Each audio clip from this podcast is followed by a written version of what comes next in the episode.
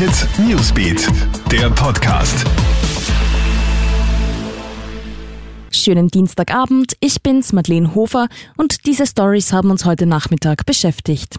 Comeback für die Maskenpflicht in Oberösterreich. Damit will man den aktuellen Corona-Ausbruch bekämpfen. Das hat Landeshauptmann Thomas Stelzer heute auf einer Pressekonferenz angekündigt. Ab Donnerstag muss wieder Maske getragen werden, und zwar in Geschäften, Einkaufszentren und Dienstleistungsbetrieben. Auch im Freien soll ein Sicherheitsabstand eingehalten werden. Wenn das nicht möglich ist, muss ebenfalls ein Mund-Nasenschutz getragen werden. Kinder spielen bisher bei der Verbreitung des Coronavirus kaum eine Rolle. Das zeigen jetzt Tests unter tausenden Schülerinnen und Schülern in Wien. Kids, Lehrer und Schulpersonal haben Gurgelproben abgeben müssen. Eine deutlich angenehmere Methode als der Nasenrachenabstrich. Das Ergebnis? Es gab eine infizierte Lehrerin, aber keine infizierten Kinder. Also auch keine symptomlos positiven. Eine große Erleichterung für den geplanten Schulbeginn im Herbst. Man muss aber trotzdem vorsichtig bleiben.